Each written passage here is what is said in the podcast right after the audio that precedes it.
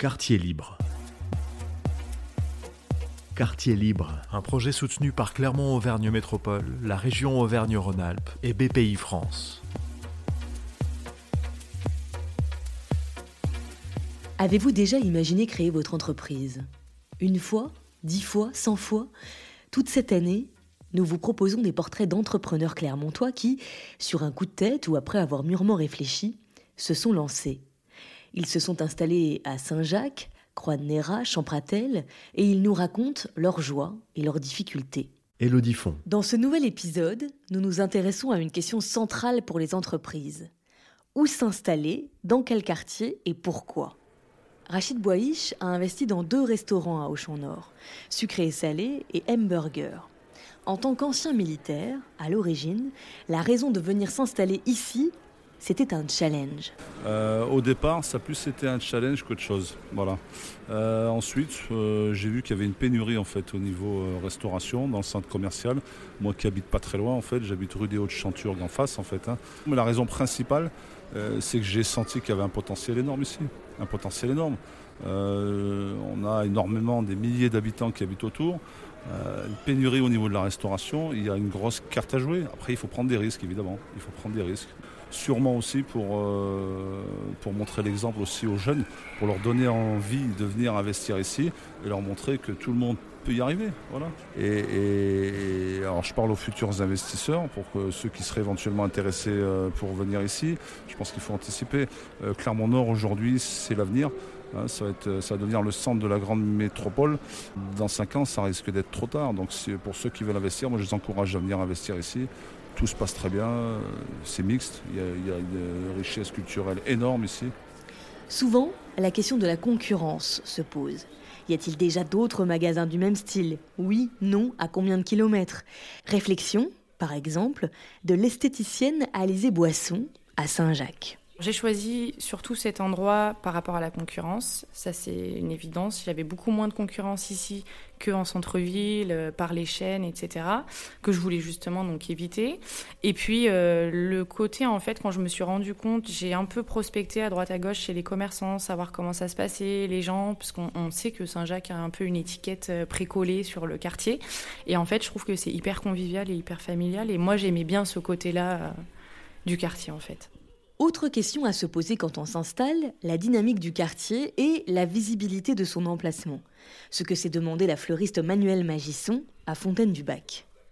Alors parce que euh, c'est pas c'est stratégique bien sûr euh, parce qu'il y a plus de 20 000 voitures qui, passent parce que c'est un magasin qu'on voit parce que j'ai personne dans le secteur en concurrence parce qu'il y a déjà eu un, fleuriste et euh, donc il fonctionnait il a juste vendu parce que c'est la banque qui a acheté l'emplacement mais euh, voilà, c'était demandé dans le secteur. Après, il y a eu une étude de marché, hein, de fait, de ça.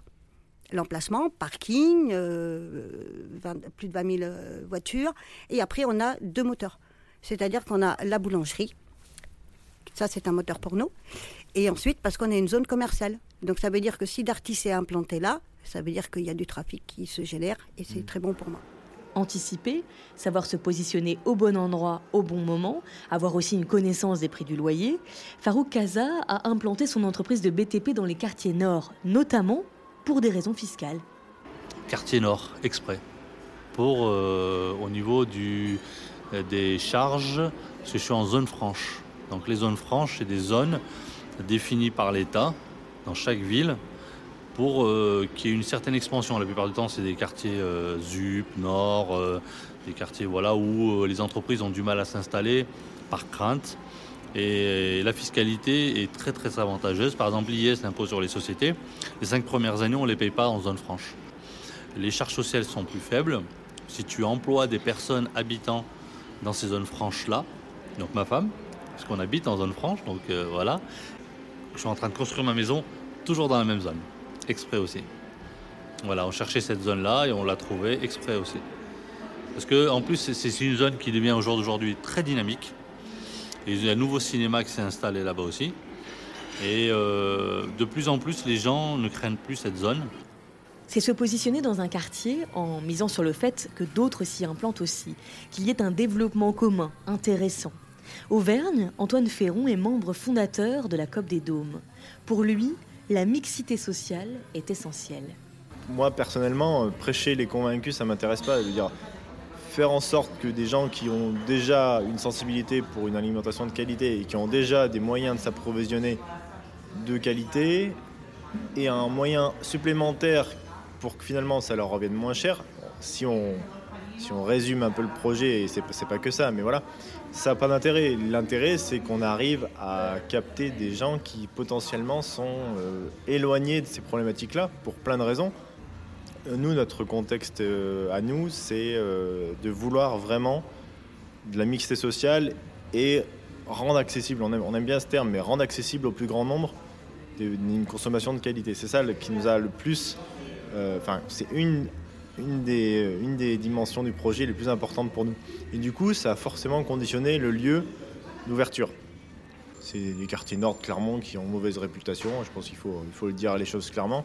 Les gens n'ont pas envie d'aller là-bas euh, parce qu'il y a une mauvaise image qui est renvoyée par ce quartier-là.